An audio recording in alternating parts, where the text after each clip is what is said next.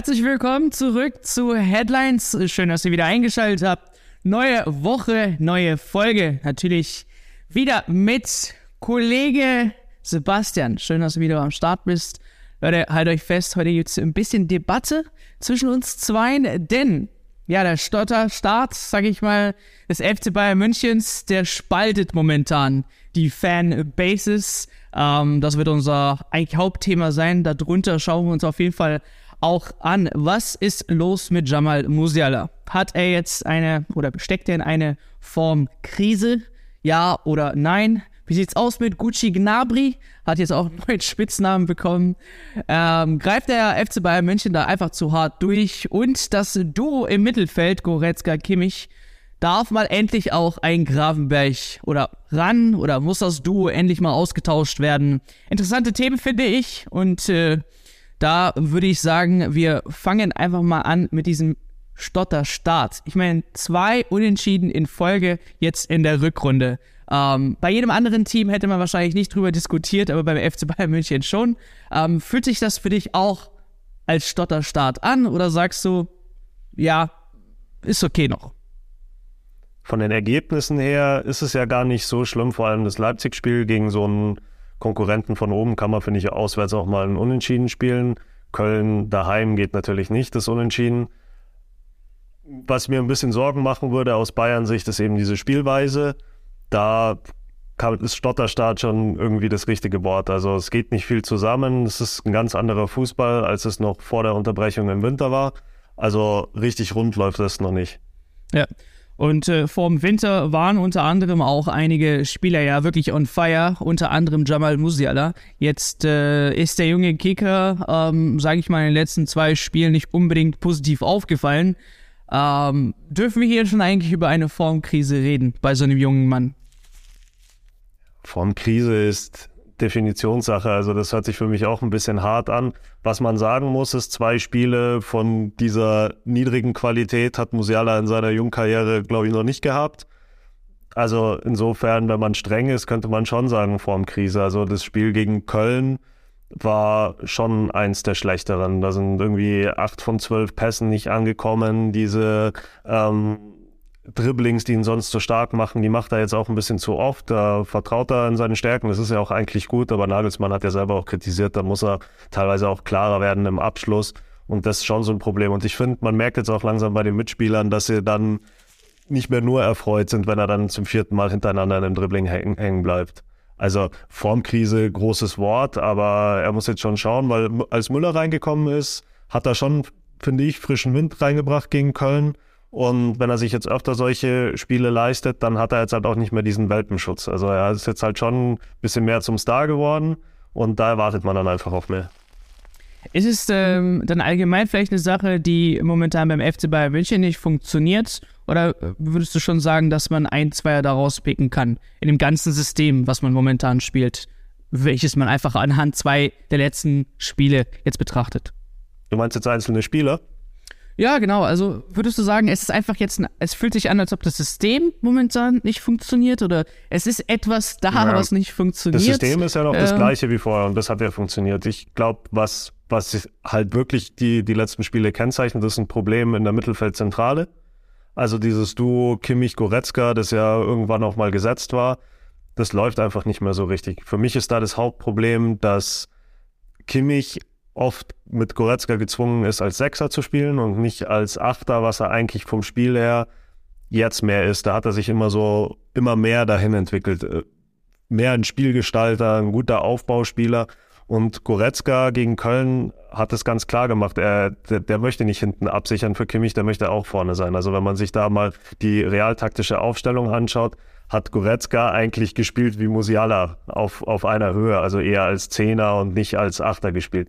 Und dann sind da große Räume, weil, weil Kimmich auch was nach vorne machen will und dann muss er eigentlich absichern und dann, dann entstehen da Räume.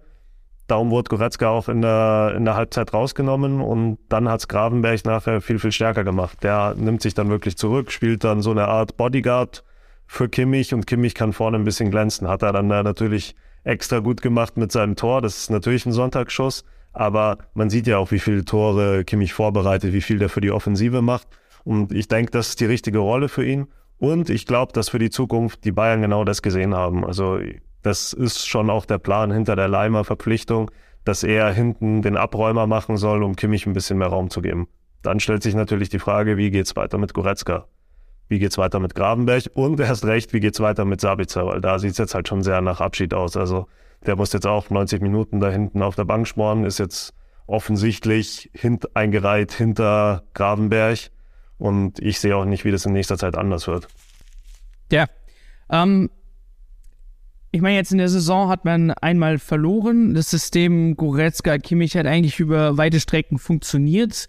Ähm, Finde ich jetzt auch nicht verkehrt, wenn ein Mittelfeldspieler, sage ich mal, ähm, den Or Weg nach vorne sucht. Aber du hast schon recht, wenn zwei dann eben ähm, das gleiche denken und keiner sichert ab, äh, ist es schon problematisch. Dass jetzt ein Gravenberg da kommt und diesen Job gut macht, finde ich umso überraschender, weil er für mich eigentlich ja auch ein Offensivmann sein sollte und gar nicht äh, diesen Sechser äh, beim FC Bayern äh, München spielt. Deswegen gebe ich dir auch recht. Äh, bin ich mal gespannt, wenn ein Leimer dann kommt, äh, wie seine Rolle beim FC Bayern München aussieht. Aber ich denke, in seiner Lage hat er nicht momentan wirklich nicht das ähm, oder die, die, das Luxus, sich da zu entscheiden, wo er gerne spielt und was er gerne macht. Er muss schon jede Minute nehmen, die Julian Nagelsmann ihn da gibt.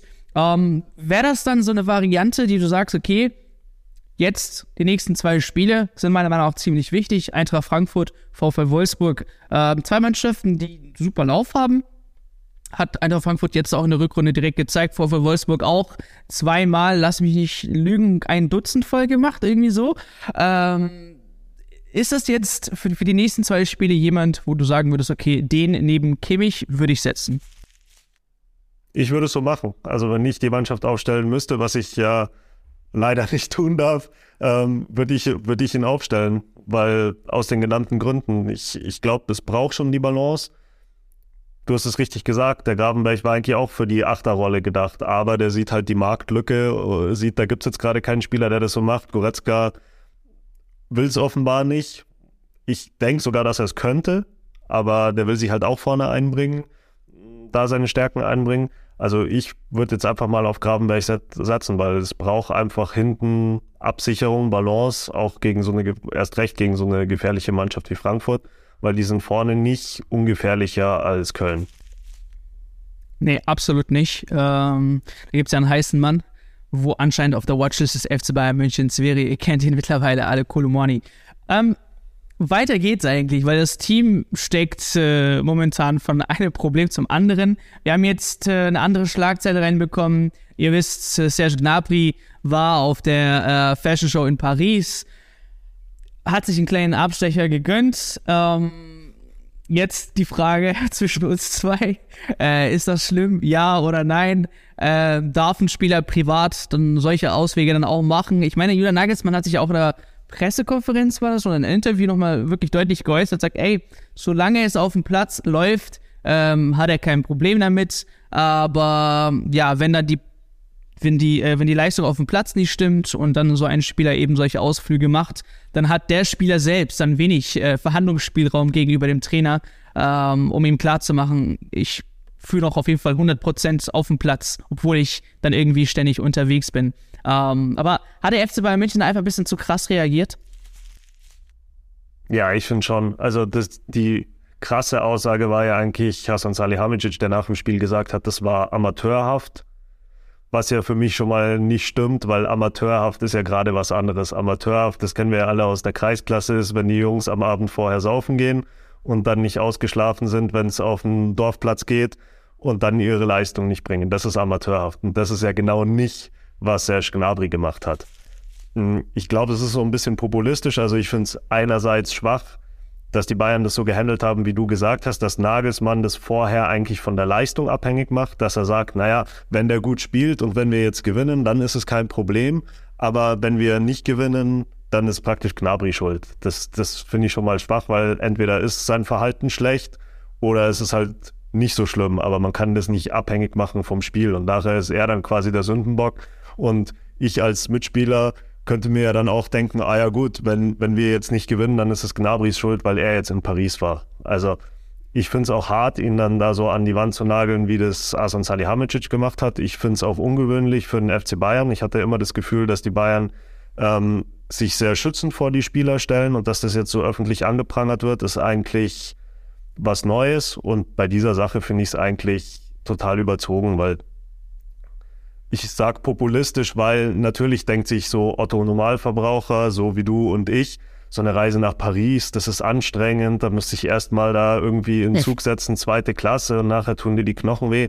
So ist es doch nicht, wenn Gnabry nach Paris fliegt. Also wenn Gnabry da mal für einen Tag nach Paris fliegt, dann ist es so, ist es von seiner körperlichen Belastung auch nicht anders, als wenn Goretzka daheim vorm Sofa sitzt, auf dem Sofa sitzt und Netflix schaut. Also der wird da abgeholt von der Limousine, der wird hingefahren zum äh, Privatflugterminal, gehe ich mal davon aus, in München, steigt in einen Privatflieger, der Flug nach Paris dauert anderthalb Stunden.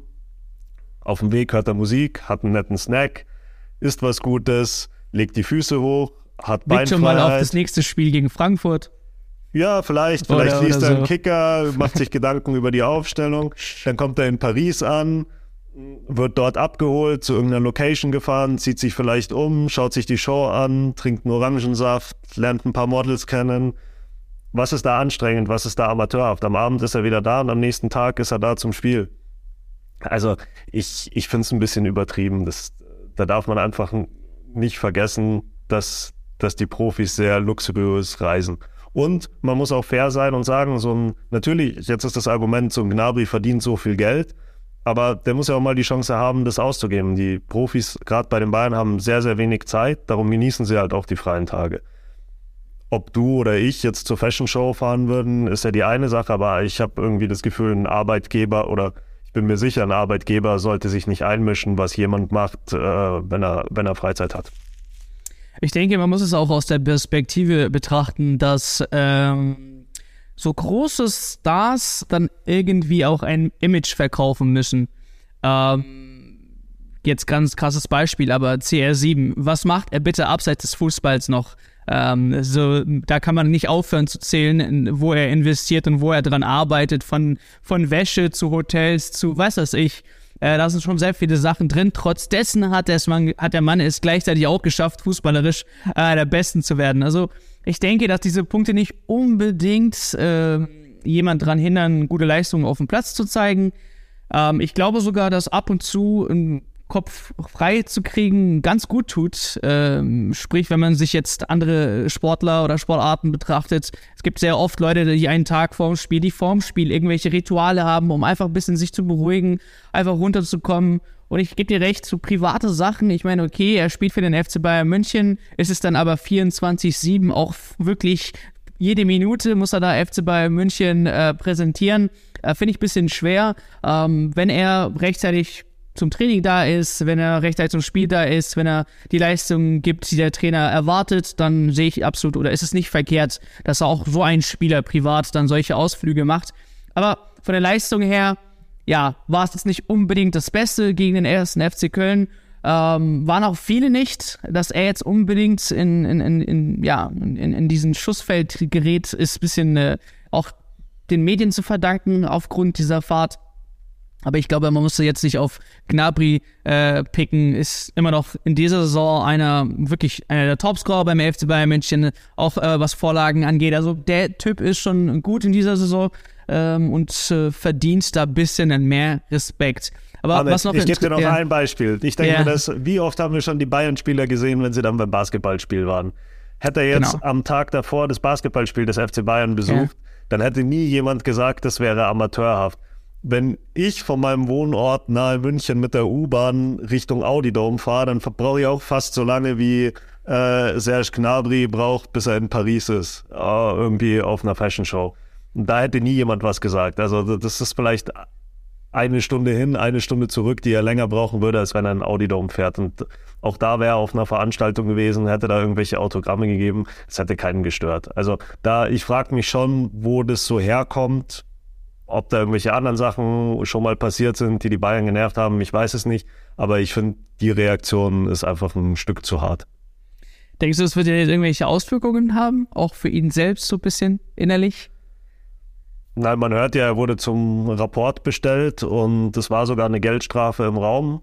Aber er hätte sich dann wohl äh, so einsichtig gezeigt, dass man jetzt gesagt hat, na komm, jetzt ist, ist dann auch gut. Ich kann mir auch vorstellen, vielleicht war es auch bei Salihamidzic so ein bisschen aus der Reakt äh, äh, aus der Emotion heraus, man ist unzufrieden mit dem Spiel und vielleicht hat er sich auch einen Tag später gedacht, da habe ich ein bisschen überdreht. Vielleicht haben die beiden sich auch so geeinigt. Aber ich kann mir nicht vorstellen, dass es da jetzt noch irgendwelche Probleme gibt.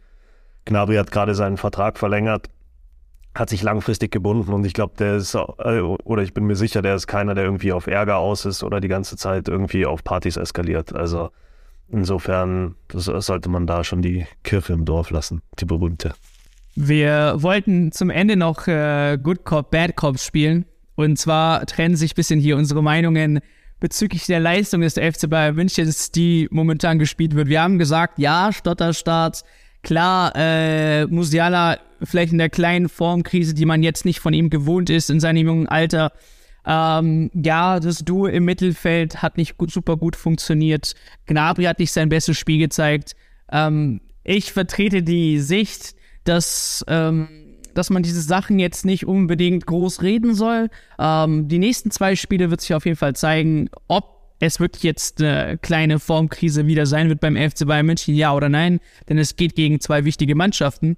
Ähm, aber ich glaube jetzt nicht, dass der, dass der FC Bayern München gegen Frankfurt äh, das Spiel verlieren wird ähm, oder gar ein schlechtes Spiel zeigt und am Ende irgendwie mit einem positiven Ergebnis rauskommt. Ich glaube einfach, es gibt jetzt nach der WM einfach ein bisschen, sieht man bei einigen Vereinen, eine Phase, wo man wieder reinkommen muss, ähm, es gibt jetzt, äh, wo man auch natürlich beachten muss, dass Manet fehlt. Vorne fehlt mir einfach ein bisschen äh, die Verteilung der Torgefährlichkeit. Es ist immer wieder Chupomoting, Chupomoting. Das ist ein bisschen zu wenig. Ist auch für den Gegner dann einfacher einzuschätzen, wer dann die Tore beim FC Bayern München schießt. Es darf dann auch mal gerne wieder ein Gnabry, wieder ein Musiala sein, wieder ein Sané sein. Also da kommt, brauche ich noch ein bisschen mehr Torgefährlichkeit. Aber ich würde das jetzt nicht allzu schlecht reden, was die Bayern jetzt äh, momentan reden. Ich meine, wozu sagt man Fan in guten und in schlechten Zeiten? Lieber, lieber Good Cop oder Bad Cop? Nee, ich, ich möchte ja nur warnen. Also ich glaube halt, dass es einfach, es, es wird nicht einfacher werden. Und so wie man Salihamidzic, wie man es bei Salihamidzic raushört, machen die sich schon Gedanken. Der sagt jetzt auch, jetzt geht es um die Meisterschaft. Weil man hat auch auf der Tribüne gesehen, Olli Kahn sehr, sehr unzufrieden. Bei dem Hammertor von Kimmich haben alle gejubelt und die, die neben ihm saßen, wollten auch ihn so ein bisschen anstoßen. Der war immer noch so grimmig, wie man ihn von früher kennt, weil die Bosse einfach sehen, dass, dass die zurzeit nicht gut spielen und die Gegner, die jetzt kommen, sind dann bald ein anderes Kaliber, als es Köln ist. Bei allem Respekt, die haben super gespielt, aber Frankfurt ist fußballerisch stärker. Wolfsburg, du hast es gesagt, hat einen super Lauf. Und im Hinterkopf bei, bei Bayern sind noch ganz andere Leute. Weißt du welche? Neymar, Messi, Mbappé, die denken schon alle an PSG. Und wenn die auf der Tribüne sitzen und so eine Leistung sehen wie gegen Köln, dann denken die nachher, ähm, wie geht es gegen die Jungs aus? Und mit der Leistung sage ich dir, wie es da ausgeht. Da kassiert man nämlich hinten fünf Dinger. Natürlich sind die Bayern dann da auch wieder ganz anders fokussiert. Ich glaube jetzt auch nicht, dass da die Welt untergeht, aber man muss halt schon schauen, dass man, dass man das jetzt ernst nimmt. Nicht unbedingt die Ergebnisse, sondern die Art, wie zurzeit gespielt wird. Es gibt vorne wenig Ideen. Hinten ist die Abwehr nicht allzu sattelfest. Also da gibt es schon viel Verbesserungsbedarf. Und jetzt sind die Spiele, da, da hast du recht, die Spiele, die, auf die kommt es jetzt an. Das erinnert mich ein bisschen an Didi Hamann, als er Haaland äh, nicht gut als äh, für Manchester City äh, empfunden hat, weil er dann die zwei oder drei Spiele nicht getroffen hat. Ich weiß es nicht. Ähm, es gibt immer im Fußball, ich glaube, da rede ich dir jetzt nichts Neues bei all deiner Erfahrung, ähm, dass es einfach solche Phasen gibt, wo man ja nicht unbedingt den besten Fußball spielt, dass irgendein Zahnrad momentan noch hängt, aber sobald er ins Drehen kommt und wieder der FC Bayern München, ich meine, kein Spiel seit, ich gucke jetzt ein bisschen auf die, auf die, auf die Liste, seit dem achten, achten Spieltag, das 8, äh, 4 zu 0 gegen Bayer Leverkusen hat der FC Bayern München nicht mehr verloren und davon auch nur drei Unentschieden. Äh, da gab es äh, Spiele drin wie gegen Mainz 6-2, Bremen 6-1. Also, also man muss einfach wieder solche Spiele haben und dann, äh, denke ich, ist man auch wieder der alte Rekordmeister. Also zum Ende raus hast du mich jetzt noch mit Didi Hamann verglichen. Habe ich nicht, aber ich habe gesagt, da das legst du mir jetzt auch was in den Mund. Nein, nein, nein, das ist schon nochmal was ganz anderes. nee, nee, äh, ich wollte ich wollt nur sagen, was der Didi Hamann da ähm, verglichen hat mit Haaland, der, wie, wie gesagt, zwei, drei Spiele einfach nicht, ähm, jetzt ein Tor geschossen hat, nicht unbedingt nicht nur gut gespielt hat, ähm, einfach nur keinen Treffer erzielen konnte. Und der die Hamann direkt kommt und sagt, ja, der tut dem Manchester City nicht gut. Ähm, also da muss man schon ein bisschen unterscheiden. Aber ich will jetzt nicht die Diamanten hier in den, in den Mund ne- legen Mund. und auch ihn und auch nicht vergleichen, auf keinen Fall. Aber ihr seht, es ist ein bisschen diskussionswürdig. Daher, ich würde übergeben an euch ähm, und ihr würdet gerne diskutieren in den äh, Kommentaren mit uns.